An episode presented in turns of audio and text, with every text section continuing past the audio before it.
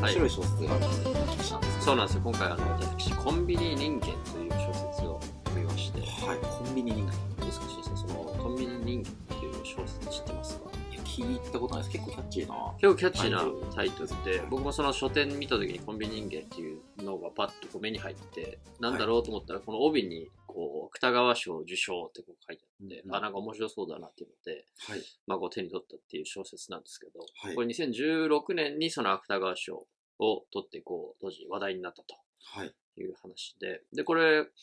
読んだら、あの、すごく会話も多くて、ページ数も160ページほどで、ほうほうあの、すごく手にしやすくて読みやすいというような内容はいでしたね。はで、まあ、あの、あらすじとしては、はいあの、ちょっとこう流していきたいんですけど、はいこう、36歳で、えー恋愛経験ゼロ。はいで、まあ、コンビニのアルバイトっていうのを18年間続けるというですね、はいえーそのコンビニのバイトを中心として人生を送るケイコという、えー女性の物語なんです10 18年間コンビニでバイトを18年間、もう学生の時から、もうその36歳まで、ああずーっと、これはなかなか結構いろいろ抱えてそうな設定そうですね、はいそういう、まあ、女性の主人公なんですけど、はいまあ、一歩ね、そのバイトから外に出れば、はいその結構地元の友達と会うと、まあ、結婚して子供もいるとか、うんうんあの、実家に帰ると家族には仕事とか結婚のことで心配されてとか、はいまあその一般的な30代の女性として結婚して子供をいることとか仕事を十分にやってお金に余裕があることとかうんうんうんあるいはその大人な会話うんができることうんそういうこういわゆる一般常識としての普通であることへのうんその無言の圧力みたいなのがどんどん襲いかかってくるんだと、うんうんうん外に出るとねはいでそれでもやっぱそのコンビニのバイトをしてる時は唯一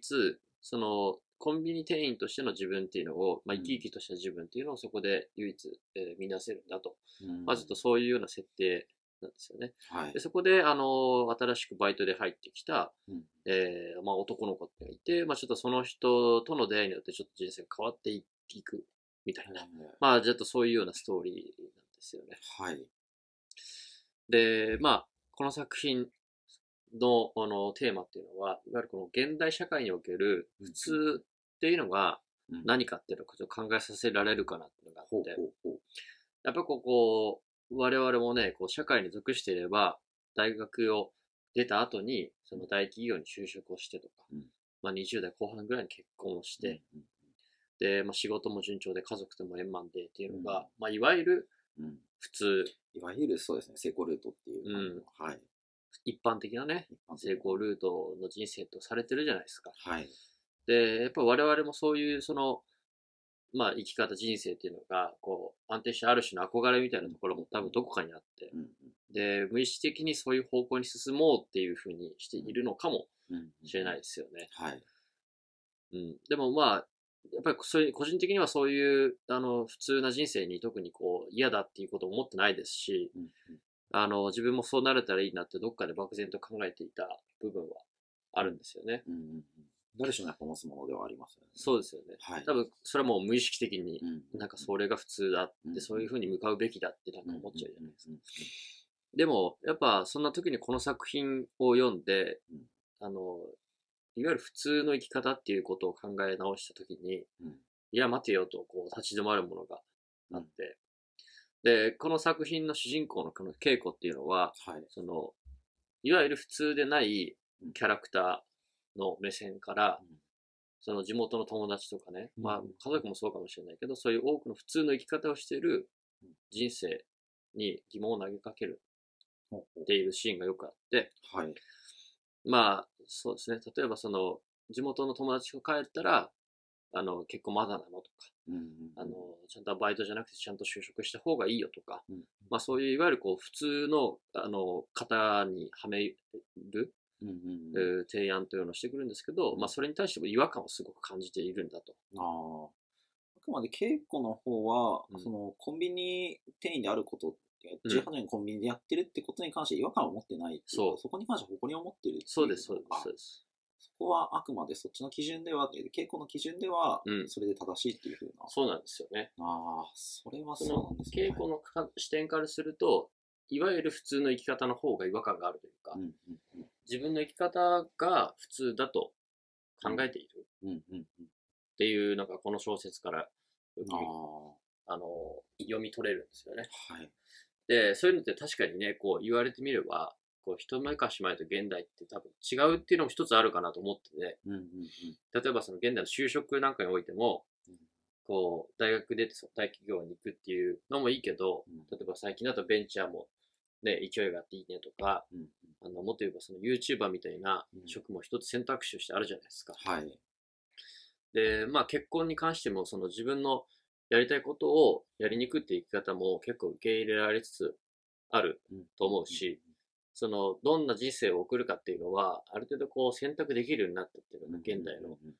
あり方じゃないいですか。そうですね。そうやって言われてみると、本当に確かに普通って何だったんだっていうのは、うん、すごく思いますね。そうなんですよね。だから普通って思ってたのが、果たして、ななんていうのかな、誰に、誰からめ、誰目線の普通なのかっていうか、うんもう固定的なその普通なんてものは多分ないんですよね。その、うんそれぞれが思う普通の生き方って多分うんあるから。確かにそうか。一番最初にそのコンビニ18年うんって言われた時に、うんなんかちょっといろいろ抱えてそうなって思っちゃっうんうんたうんけうんど、そもそも確かにそれって、はいそれってそうじゃなくて、普通にそういうことも全然あるはそずうですね。でも確かに、まあ、思ってみると、まあ、世間、世間的に見て、その普通っていう風なところは、そういう人にはなかなか焦点を当たることがうん多うん、くうん。なくて、そうですよね。言われてみ、今ちょっと言われてみるまで、確かにそういう人が多くいるかもしれないっていうことは、あまり考えたことがなかったかもしれそうない。なんですよね。だから、ね、 あの、僕らの周りにも、周りには、まあ、たまたまそういう、あの、人生の生き方をしてる人がいないだけで、うんうんその、偶然見えてないだけで、うん世の中広く見れば、必ずそういう方ってのはいる、うんいるから、結構多いですよね、多分。そうだと思いますね。絶対少なくないそう。はず。そうなんですよ。だから、まあちょっと少し前まであったその大学卒業してね、さっき言ったその大企業、結婚、出産って一択の、一択のルートを進む普通さっていうのは、うんもしよ必要ない考え方に今なってるのかもしれない。ああ。むしろだから、そういうの一択の普通のルートに乗ってる人ほど、そこ、そういう、そうじゃない生き方を選択してる人の、ね、その生きづらさみたいなのをなかなか理解しづらいっていうのがあって、そうですね。そうやって勝手にちょっと価値観を狭めちゃってるようなそうところが、うん、確かにある、あります。一般的にそういうところはありますよね。そうなんですよね。普通であるべきだとか、はい。こうすこうすべきだとか、こうしなきゃいけないみたいな。そこから外れちゃったら何かあるっていうう。ふうんな発想だったりとか、そうそうそうそもそもそういう発想自体はナンセンス。ナンセンス。だから、その、ね、ある種その人生をし狭めてたうんうん。僕らの自分をこう解放する糸口があるようなですね、うんちょっと画期的な作品だったなっていうことを。全然新しい視点がそ得られるかもしれなう、い。そうなんですそよれ。で本当に自分に合った自分らしうんい、人生が送れるようになるかもしれない。そうですね。そういうそ入こりま口でにいけるかなもしれないですね。そうですね。その入り入り口になるとしたらすごくうん。いいきっかけになるかなと。はい。そうですね。これ、この作品見て結構勇気づけられる人も多いのかなとう思んいうんます。うんはい、ちょっと皆さんぜひ一度読んでみていただければと思います。はい。エンタメピックアップ第2回。テーマはコンビニ人間でした。